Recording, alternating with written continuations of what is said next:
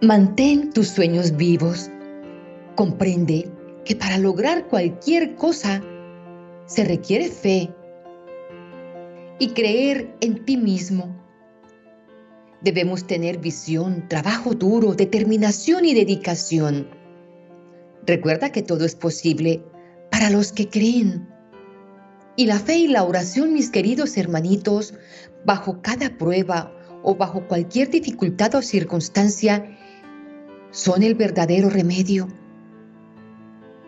Hermanos, la mano de Dios no se moverá a causa de la tenacidad que nosotros tenemos. Se moverá a causa de nuestra fe. Eso es lo que mueve el corazón, el corazón de Cristo, el corazón de Dios Padre, la fe. Por esa razón, en esta mañana estamos aquí reunidos porque por fe consagraremos nuestra vida a Dios Todopoderoso. Él, por medio de su palabra, va a ir guiándonos paso a paso para conocer la forma de consagrarnos a Él y los beneficios que tenemos cuando nos consagramos verdaderamente con amor.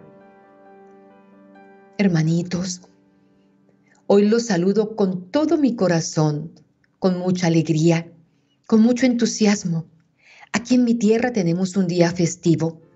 Todo el mundo está de descanso. No sé en los países donde ustedes están reunidos, pero hoy nos alegramos tanto de compartir con ustedes esta mañana. Inmensamente felices. Aquí estamos con Osvaldo, que se encuentra en la ciudad de Villavicencio, y mi esposo y yo en el oratorio en un pueblo hermoso que se llama Restrepo. Compartiremos esta mañana la palabra de Dios y le pediremos al Señor que reciba nuestra consagración, porque hoy con fe, con la certeza de que Él nos está escuchando, es que nos acercamos, que le abrimos la puerta de nuestro corazón para que Él nos acepte en esta consagración que hacemos. Hermanitos queridos, una vida de consagración equivale a un esfuerzo de dedicación y hábitos cristianos Consagración, hermanos, significa ofrecimiento o dedicación de una persona, un lugar o una cosa a una entidad sagrada. Esto implica compromiso, esfuerzo, entrega, un ardor y un entusiasmo inusuales hacia eso con lo que nos hemos comprometido.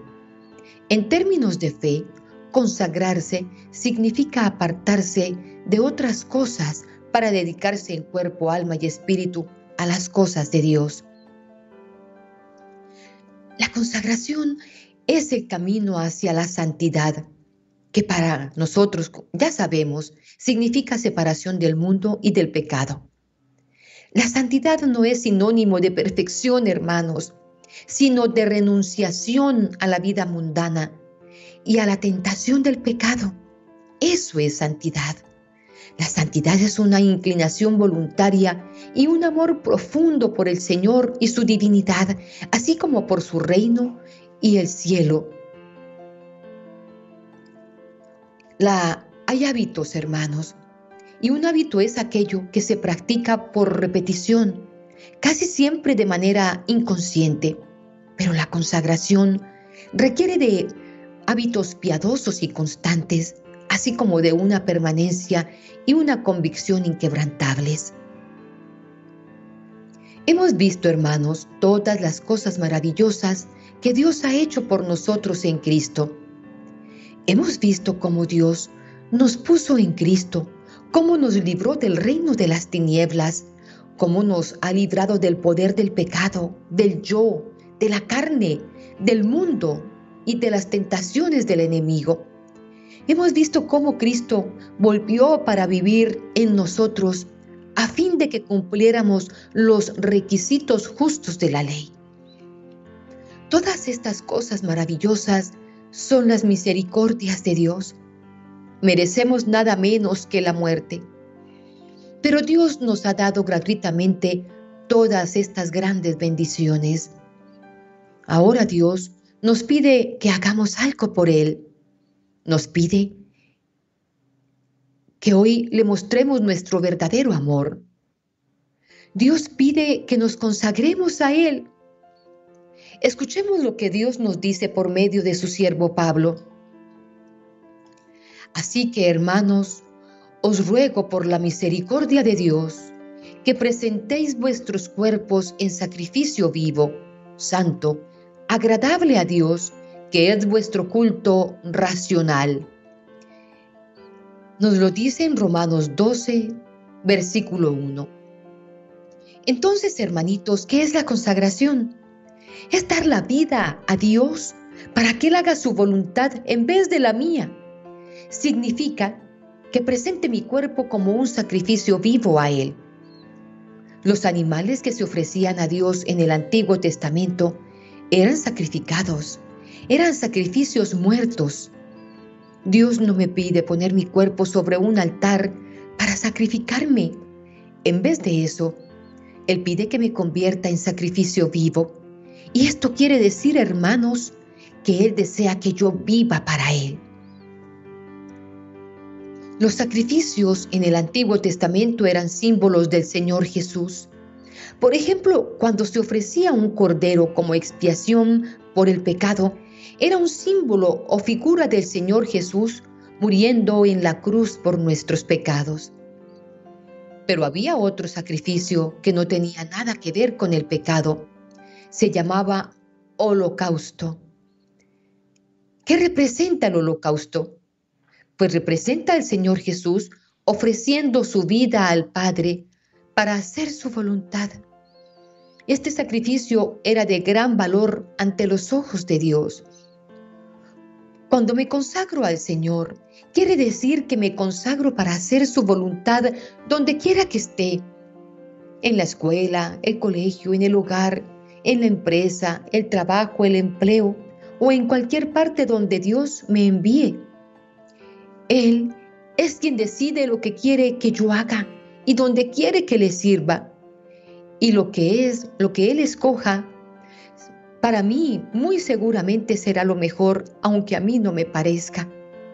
Porque muchas veces oramos pidiéndole a Dios que se haga mi voluntad, aún sabiendo que los planes del Señor son mejores que los míos. Una vez que yo haya consagrado mi vida a Dios, ya no podré tomarla de nuevo. Dios espera que mi consagración a Él sea una sola vez y para siempre. Pero ustedes se preguntarán en esta mañana, ¿qué pasa si caigo en pecado? ¿Qué pasa si no puedo mantenerme en pie ante esa consagración? Pues si he pecado, debo confesar mis pecados. Debo hablar con Dios. Debo abrirle mi corazón y contarle todo lo que he vivido, lo que me ha pasado y por qué he caído. Y de esa manera Dios me levantará nuevamente para gozarme de su comunión otra vez. El holocausto, hermanitos, era ofrecido a Dios cada mañana y cada tarde, día a día, continuamente. Esto nos dice que nuestra consagración debe ser continua. Mi consagración se inicia con el hecho de entregarme al Señor, pero no termina ahí. Debo vivirla día a día, constantemente, continuamente. Debo ofrecerme al Señor cada instante, cada minuto y decirle, aquí estoy Señor para hacer tu voluntad, no la mía. Esto es lo que el Señor Jesús quiso decir cuando dijo, si alguno quiere venir en pos de mí, niéguese a sí mismo, tome su cruz cada día y sígame. Nos dejó esta promesa en Lucas capítulo 9 versículo 23. ¿Por qué debo consagrarme al Señor? Se preguntarán ustedes. Y hoy el Señor nos dice, porque me pertenecen. Le pertenecemos a Él, al Señor. La Biblia dice, ¿Ignoráis que vuestro cuerpo es templo del Espíritu Santo y que no sois vuestros? Porque habéis sido comprados por precio de sangre. Primera carta de Corintios, capítulo 6, versículos 19 al 20. Que vivamos o que muramos, hermanos, somos del Señor.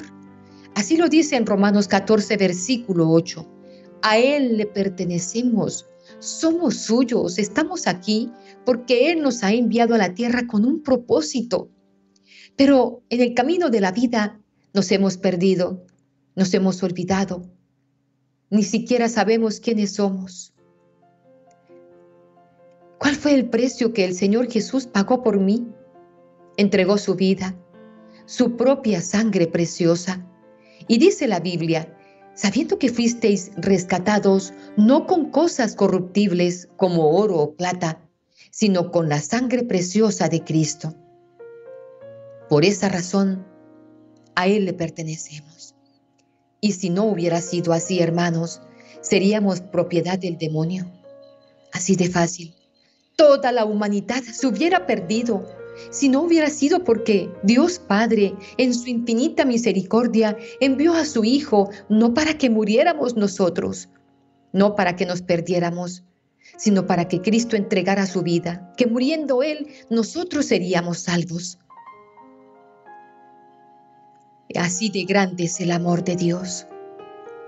Por eso dicen que el amor de los padres, de muchos padres, se parece al amor de Dios, porque yo estoy segura que también como padres seríamos capaces de dar la vida por nuestros hijos. No todos, pero en su mayoría. Y se estarán preguntando ya a esta hora, ¿pero cómo me consagro a Dios? La Biblia nos dice que debemos presentarnos a Dios, pero Él, hermanos, no quiere que yo le ofrezca mi vida antigua de egoísmo y de pecado. Es la nueva vida en Cristo la que Dios quiere que yo le presente. Como dice la Escritura en Romanos 6, versículo 13, presentaos vosotros mismos a Dios como vivos entre los muertos. Hermanos, estas palabras son maravillosas porque hoy el Señor nos dice y nos muestra que en medio de tanta humanidad estamos vivos, que aquellos que no respetan la palabra de Dios, aquellos que no les sirven, que no les siguen, que no les interesa conocerlos o conocerlo, están muertos en vida. El Señor Jesús es nuestro ejemplo, hermanitos. Él no vino al mundo para hacer su propia voluntad o para ser grande ante los ojos de los hombres. Él vino para hacer la voluntad de su Padre, aun siendo Dios. Se humilló, se humilló tanto a sí mismo que tomó la forma de siervo.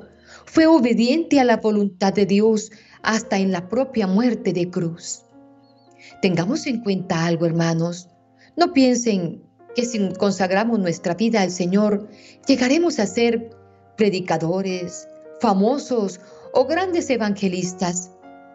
Nuestro Salvador fue despreciado, fue rechazado por los hombres, y nosotros como sus siervos, pues lo único que tenemos que pedirle es que nos llene del Espíritu Santo para ser dignos siervos del Señor.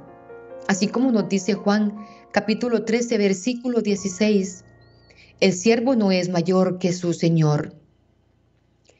No seremos grandes hermanos ante los ojos de los hombres, pero hay una gran promesa y una bendición que nos está esperando en el cielo. No estamos haciendo esto desinteresadamente. Tenemos una intención grande, sí. Y es que cuando partamos de este mundo podamos estar allá arriba junto a Él, recibiendo esas promesas que nos dejó cuando se marchó al cielo. Ahora, hermanos, quiero animarlos para que demos estos siete pasos que nos enseña la palabra de Dios en esta hora de la mañana y que de esta manera podamos hacer nuestra consagración al Señor diciéndole que lo amamos, que somos suyos y que lo reconocemos de esa manera, que estamos llenos de fe y con optimismo nos acercamos a la oración. Él nos conoce, Él sabe que somos débiles, frágiles, que caemos. seguramente lo hacemos constantemente. Caemos en las tentaciones del enemigo pero lo más importante es que volvamos a levantarnos y a decirle, aquí estoy Señor, y renuevo ante ti mi consagración, aunque haya caído. Hermanos míos, tenemos que pedirle al Señor todos los días en medio de tanta fragilidad, que nos llene de su Santo Espíritu, para que de esa manera seamos fuertes ante cualquier tentación del enemigo. Él conoce nuestro talón de Aquiles, Él sabe cuál es nuestra fragilidad y es por ese medio que Él nos ataca, para hacernos caer, para hacernos perder la gracia. Pero el Señor es solo misericordia y amor. Y si nosotros nos acercamos nuevamente con un corazón contrito y humillado, el Señor vuelve y nos levanta, limpia nuestras rodillas raspadas por los golpes de la vida y vuelve nuevamente a darnos su mano para que caminemos con Él. Así que mis queridos elegidos de Dios, empecemos a dar estos siete pasos para nuestra consagración en esta mañana. Primer paso, mis queridos hermanos, el perdón. Tal como nosotros hemos sido perdonados, hay que perdonar. Al practicar el perdón de manera diaria, sin importar el tamaño de las ofensas, empezaremos a parecernos un poco a Dios, a ese Dios que adoramos. Sin perdón, hermanos, nuestra fe está muerta. Nuestra consagración será estéril y no podrá nunca dar buenos frutos dice el Padre nuestro. Perdona nuestras ofensas, como nosotros perdonamos a los que nos ofenden. Dios, hermanos, nos da el metro con el que queremos ser medidos. Perdona nuestras ofensas como nosotros perdonamos. Así que si nosotros perdonamos todos los días, cada instante, cada segundo, cada minuto, Así seremos perdonados todos los días, cada instante, cada segundo y cada minuto. Esa es la medida que nosotros le estamos dando al Padre para que nos mida. Demos el segundo paso, hermanitos, la oración. Orar es establecer una comunicación diaria e incesante con Dios, lo cual quiere decir dedicarle no solo unos minutos al día, sino una conversación constante con Él, hablar y escucharlo. La palabra oración se deriva de dos palabras, pra y arta, que significan rogar fervientemente. En otras palabras, es decir algo a Dios con intensa devoción. La oración incluye respeto, amor, súplica, fe, al orar, expresamos abandono y entregamos a la voluntad de Dios cualquier situación. Orar, hermanitos queridos, nos beneficia a nivel de la acción, pensamiento y actitud. Es la piedra angular de la práctica espiritual porque mejora el poder del canto del nombre de Dios. Al orar nos da protección divina contra ataques del devorador que está atento para ver en qué momento nos descuidamos para poder destruirnos. La oración reduce el ego e incrementa nuestra fe cada día. Porque orar es también un medio efectivo de despertar nuestra emoción espiritual y de experimentar esa comunión con Dios. Y esa oración lógicamente debe tener el ingrediente de la fe, que es nuestro tercer paso. Fe significa confiar en Él en todo momento, confiar en su guía, en su amor, en su protección, en su sabiduría y provisión. Saber que siendo nuestro Padre, nos da todo para todo para que seamos felices. Todo lo que necesitamos Él nos lo provee. En cualquier situación o circunstancia, él está ahí con nosotros. Lo que Dios nos exige a cada uno de nosotros como cristianos es que tengamos auténtica fe. La Biblia relata muchos ejemplos de personas que vieron los maravillosos actos de Dios y fueron bendecidas por Él a consecuencia de su fe. Por ejemplo, Moisés tenía fe en Dios y guiado por Él pudo superar el sinfín de obstáculos y limitaciones del faraón y comandar un éxodo con éxito cuando sacó de allí a los israelitas desde Egipto. Abraham, hermanos, tenía una fe en Dios a prueba. Estaba dispuesto a ofrecer en sacrificio a su único hijo, a Isaac. Y finalmente Dios lo bendijo permitiendo que su descendencia se multiplicara y formara grandes naciones. Hablemos entonces de Job. Tenía fe en Dios y supo mantenerse firme dando testimonio de él en el transcurso de las pruebas.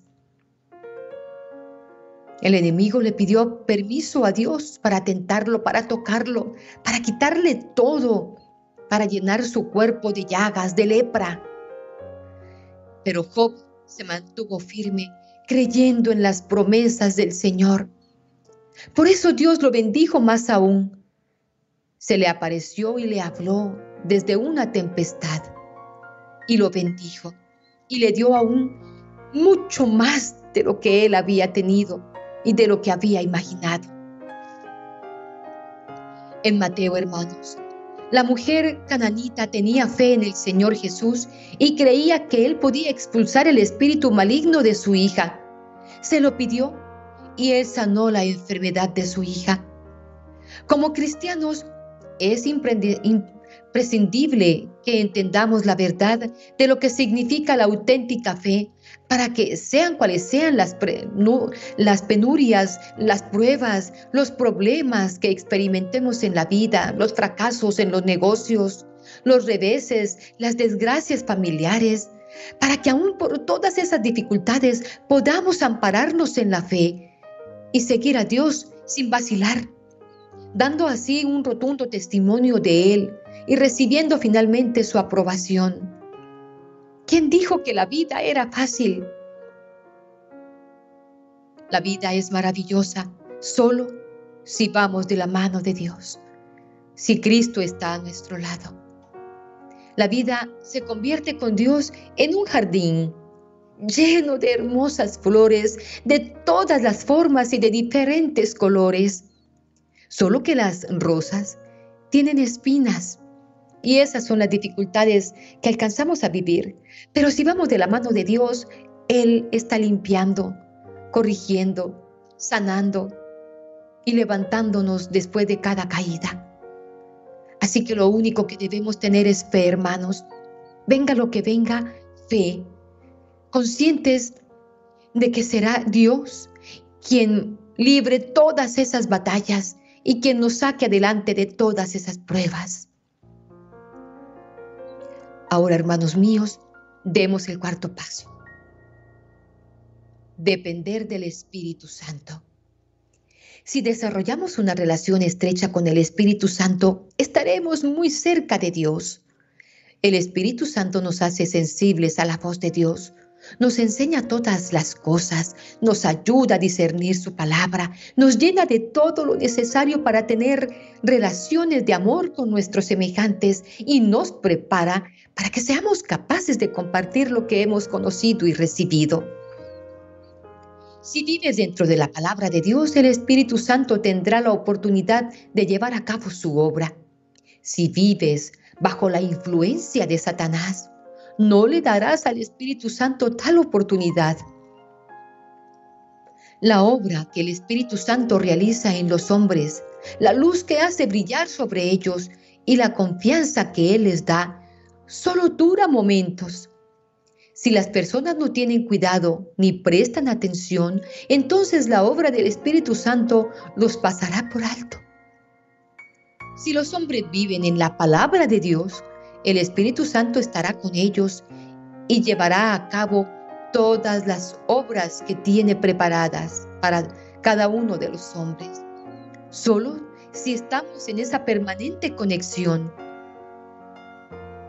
Si los hombres no viven la palabra de Dios, sino que se quedan en la esclavitud del pecado, en las tentaciones del enemigo cayendo cada momento, pues difícilmente el Espíritu Santo obrará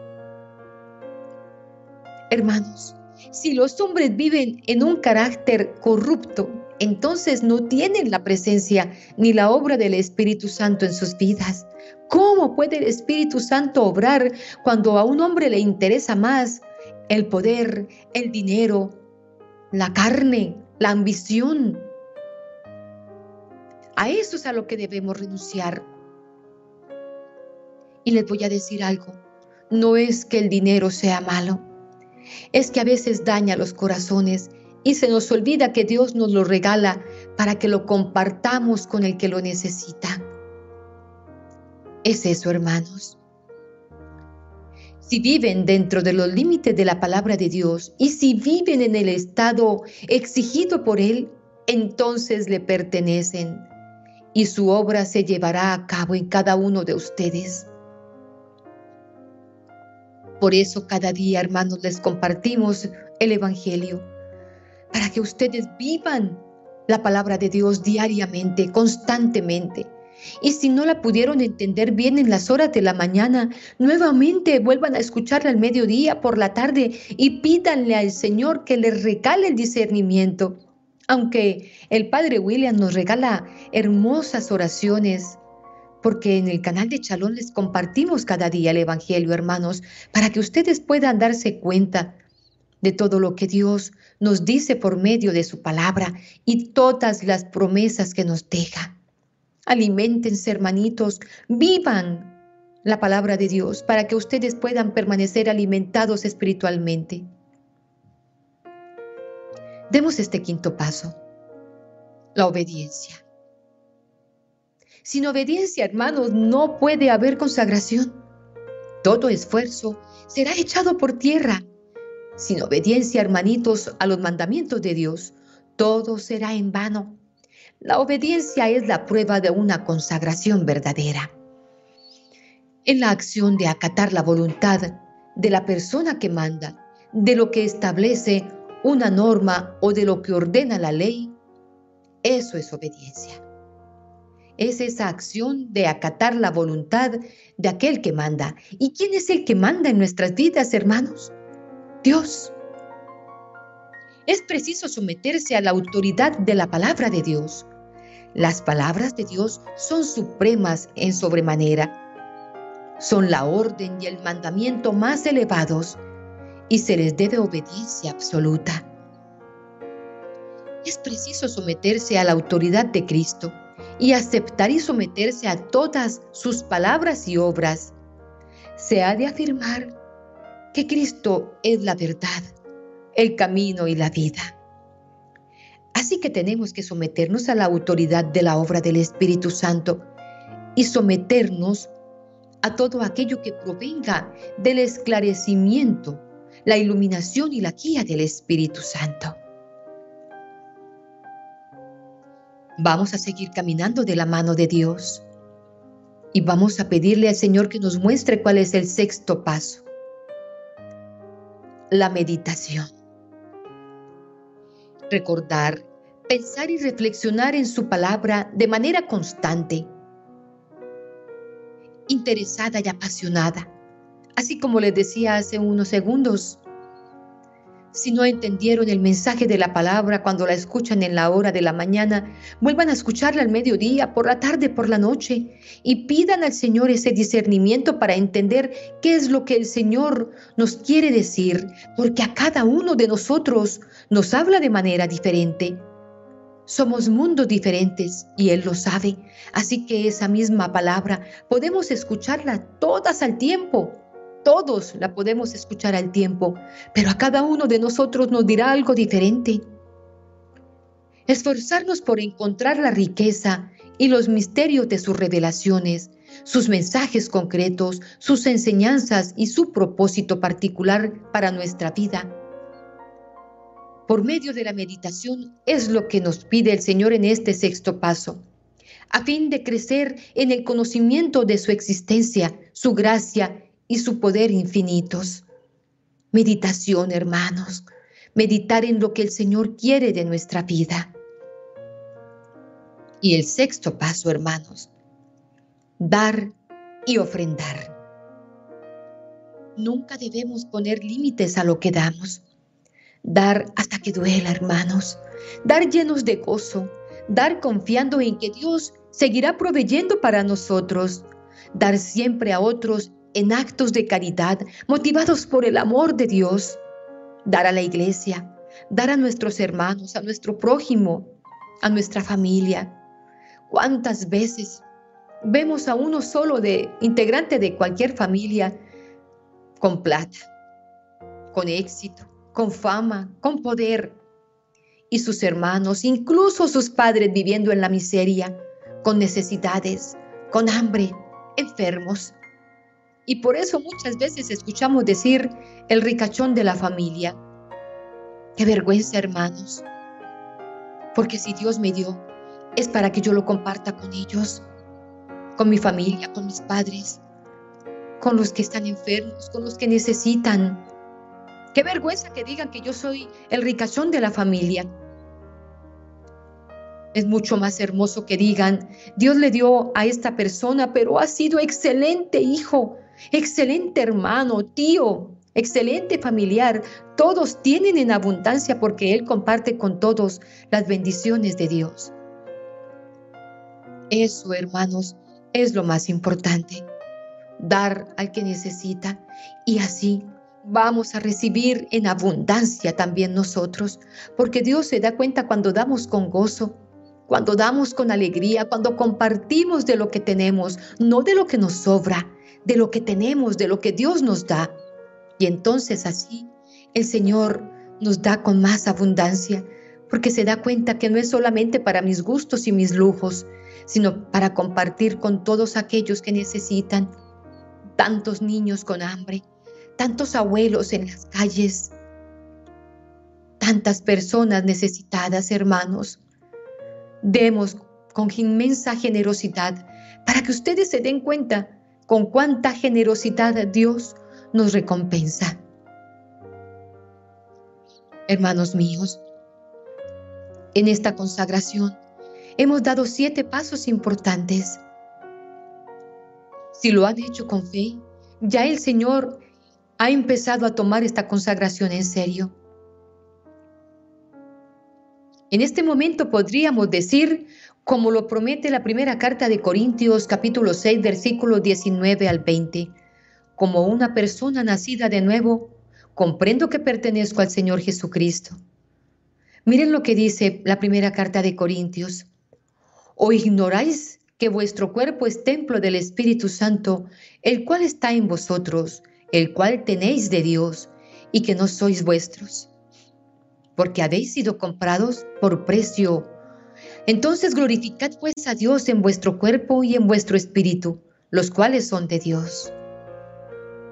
Ahora sí comprenden, hermanos, que somos personas nacidas de nuevo, porque con esta consagración el Señor nos está tomando como a vasijas nuevas para llenarnos de su gracia, porque nos está diciendo que no ignoremos que nosotros somos templo del Espíritu Santo y que en este momento de consagración Él está descendiendo sobre nosotros, tomando nuestro cuerpo, nuestra mente, nuestro espíritu, nuestro entendimiento para llenarnos completamente de Él.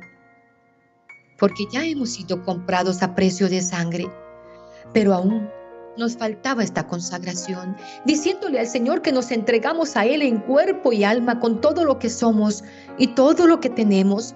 Nada nos pertenece. Todo lo que tenemos es prestado. Dios nos lo ha prestado para hacernos felices. El cónyuge, los hijos, nuestros padres, nuestros hermanos, sobrinos, tíos, abuelos, esos seres que amamos, esos amigos con los que nos encanta compartir la vida, todo eso es prestado. Así que debemos pedirle al Señor en esta consagración que nos dé la gracia de valorarlo, de disfrutarlo hasta cuando nos dure, porque nada es eterno. Creo que el Señor Jesús mora en mí mediante su Espíritu, porque la palabra de Dios nos dice en la segunda carta de Corintios, capítulo 13, versículo 3, pues buscáis una prueba de que habla Cristo en mí, el cual no es débil para con vosotros, sino que es poderoso en vosotros. Porque aunque fue crucificado en debilidad, vive por el poder de Dios. Pues también nosotros somos débiles en Él, en Cristo, pero viviremos con el poder de Dios. Así que hermanos, jamás se sientan frágiles y débiles lo somos en la carne, pero en el Espíritu somos inmensamente poderosos en el poder de Dios, porque no estamos solos viviendo las pruebas o las dificultades, estamos con el dueño de nuestras vidas. Él sabe por todo lo que estamos pasando y Él sabe cuánto lo estamos necesitando. Solamente nos basta, hermanos, en cada momento de oración decirle al Señor, tú tienes un propósito para mí y tus planes son mejores que los míos, Señor. Haz tu obra. Haz tu obra, Señor. Lléname de ti. Sea cual sea tu voluntad, yo solamente te pido a que veas, a que me enseñes a ver, Señor, con la fe, con esa fe inquebrantable, que tú quieres lo mejor para mí, aunque no pueda ver con mis ojos lo que lo que yo quiero ver. Permíteme ver lo que tú estás haciendo en mi vida, aunque sea doloroso, Señor, permíteme verlo. Dame el regalo, Señor, de sostenerme de tu mano y de seguir adelante. Ayúdame, Señor, a anhelar tu voluntad en mí. Ayúdame para que mi oración cada día, llena de fe, sea, Señor, pidiéndote que te glorifiques en mí, que hagas tu voluntad. Sé que todo esto pasará, que no debo preocuparme ni dejarme llenar de angustia, porque tú, Señor, estás a mi lado. Como les decía hace unos minutos, Él conoce nuestro talón de Aquiles. Él sabe cuál es nuestra debilidad.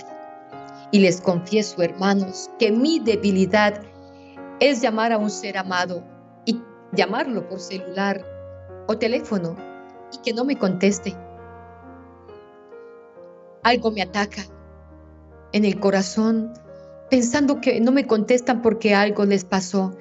Sé que eso es a consecuencia de lo que viví con la partida de mi hija y el enemigo sabe que aún tengo esa esquirla en mi corazón y es por ese medio que él me ataca. Cuando llamo a mi hija, a mi esposo, y no me contestan el teléfono, a mi madre, a alguno de mis seres amados, empiezo a pensar, si no contesta es porque algo pasó. Ese es mi talón de Aquiles y por lo que le estoy pidiendo al Señor que me ayude, que me sane, que me libere de, de ese sentimiento, de esa esquirla de dolor que aún tengo guardada en mi corazón. Pero me imagino cuáles serán los ataques del enemigo con ustedes. A muchos hombres los tentará por medio de las mujeres. A muchas mujeres las tentará por medio del dinero o por medio de los hombres, ¿por qué no? También las mujeres tenemos ojos. A otros los tentará por medio del poder, del trago, de las drogas, por medio del sexo. Hay tantas tentaciones que el enemigo pone para hacer que nosotros caigamos. Pero hoy el Señor nos dice en la segunda carta de Corintios capítulo 13, versículo 3, que somos débiles en la carne, pero que somos poderosos en Dios nuestro Padre.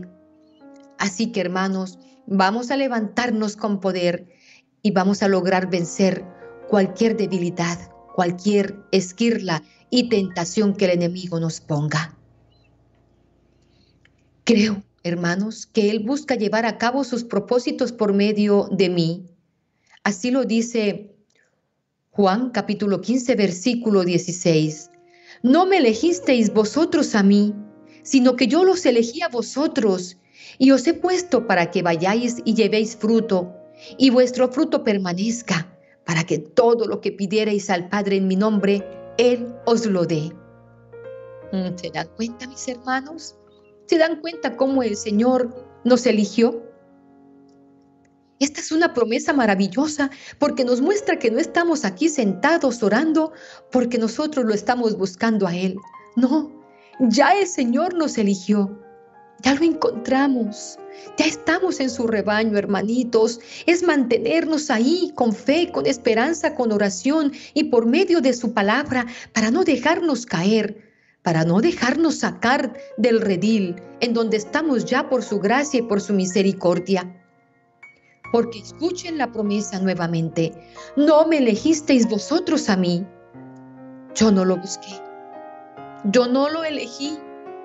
Él me eligió, Él me buscó me llamó, me sacó de donde estaba y me trajo a su redil.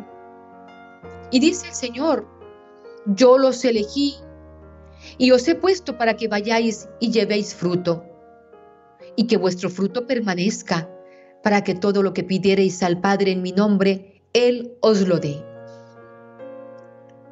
Pidámosle hoy al Padre en el nombre de Cristo Jesús, que permanezcamos fieles a Él y que en esta consagración que estamos haciendo seamos perseverantes. Reconozco que mi vida tiene que estar sometida a Él para que lleve a cabo su propósito en mí.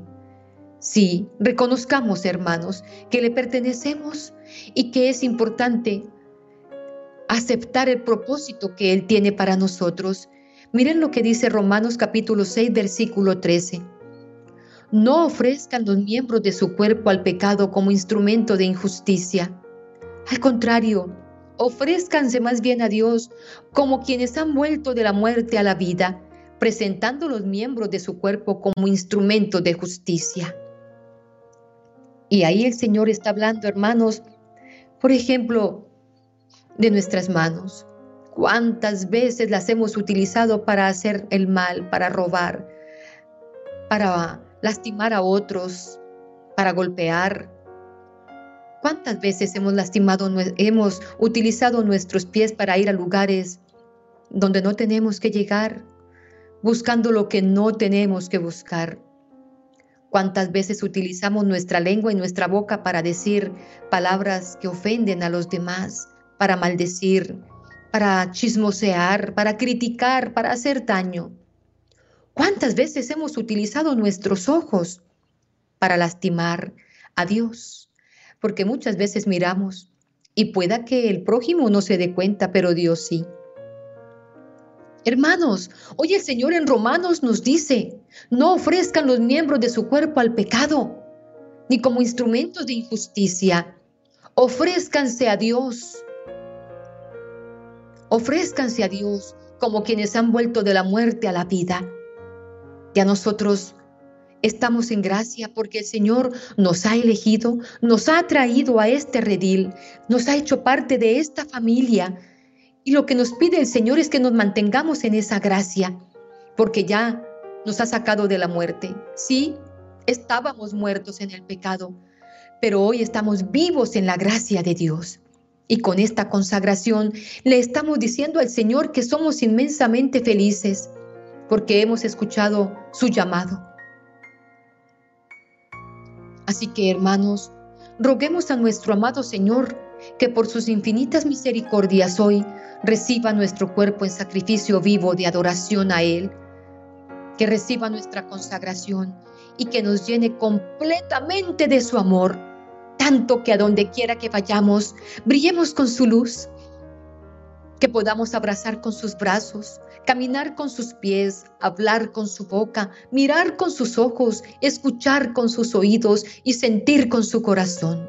Y que de esa manera podamos llevar su amor a donde quiera que vayamos y dar frutos en abundancia como Él quiere. Y que hoy nuestras oraciones sean escuchadas en el nombre de Jesucristo, nuestro Señor. Amén. Amén. Amén.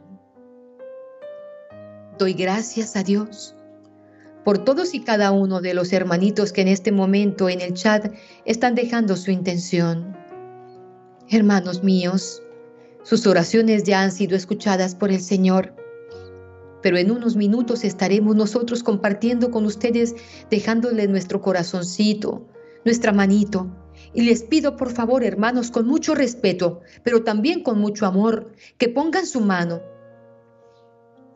Algunos dejan la manito abajo y siempre oro a Dios por ellos, pidiéndole al Señor que les llegue al corazón que no escuchen mi voz, sino la voz de Cristo, que no escuchen mis palabras, sino las palabras de Cristo. Eso le pido cada mañana cuando veo que algún hermano insatisfecho ha puesto su manito abajo, porque quiere decir que aún la palabra del Señor por medio de nuestro canal no ha entrado en su corazón. Y le clamo a Dios que se glorifique en sus vidas. Y doy la gloria por todos y cada uno de ustedes, quienes ponen su mano arriba, quienes están viviendo este mensaje de amor, esta consagración maravillosa al Señor. Por cada uno de ustedes, hermanos míos, doy la gloria a Dios. Gracias a Dios por tenerlos haciendo parte de nuestra familia. Gracias a Dios porque les da la oportunidad de consagrarse a Él, de vivir en Él y para Él. Gracias por sus familias, por quienes estaremos también orando, hermanos. No importa que no estén viviendo este mensaje. Nosotros le oramos al Señor para que ellos también sean consagrados, así sea inconscientemente. Consagremos nuestras familias al Señor. Digámosle a Él que tome sus corazones, sus vidas, sus sueños, sus proyectos y que comience a glorificarse también en sus vidas. Hermanitos míos, que el Señor siga llenando esta semana de infinitas bendiciones y que esta consagración mantenga nuestro corazón lleno de gozo, lleno de alegría, lleno de esa energía, de ese, de ese poder del Espíritu Santo, que cada segundo, cada minuto, cada hora que pase, nosotros sintamos ese gozo al saber que hemos sido elegidos por el Señor y consagrados para Él. Pocos tienen esa dicha, esa alegría de decir que le pertenecen a Dios y que han sido consagrados a Él en cuerpo y en alma, como lo somos nosotros. Hermanitos míos, feliz y bendecida semana. Quiero contarles que estaremos contemplando la vida de los santos, porque nosotros, hermanos, estamos llamados a la santidad. Y entonces me, me encanta escudriñar en la palabra de Dios y conocer a aquellas personas que han logrado humanamente alcanzar esa santidad y que ahora desde el cielo pueden disfrutar de las delicias celestiales y pueden hablarle a Dios Padre al oído e interceder por nosotros, porque ellos ya vivieron en la tierra y saben lo que es el sufrimiento, la tentación, la tristeza, la amargura. Ellos lo saben. El dolor y el sacrificio lo han vivido. Por eso quiero compartir con ustedes muchas oraciones que he encontrado maravillosas de santos, porque me encanta contemplar la vida de esos seres que ya alcanzaron ese pedestal. Hermanitos míos, seguimos en comunicación. Tenemos un WhatsApp. Le pediremos a Osvaldo que deje aquí el número para que ustedes puedan comunicarse con mensajes de texto o de voz. Y ahí estaremos contestándoles. Hermanos, gracias por estar aquí. Gracias a Dios y gracias a ustedes por dejarse tocar el corazón, por dejarse llenar del amor de Dios. Feliz y bendecida semana para todos. Recuerden que el miércoles tenemos una cita, 3 de la madrugada, hora colombiana, y estaremos aquí todos conectados de la mano de Dios. Dios los ama inmensamente, infinitamente y yo también los amo y los llevo en el corazón. Bendiciones infinitas para todos.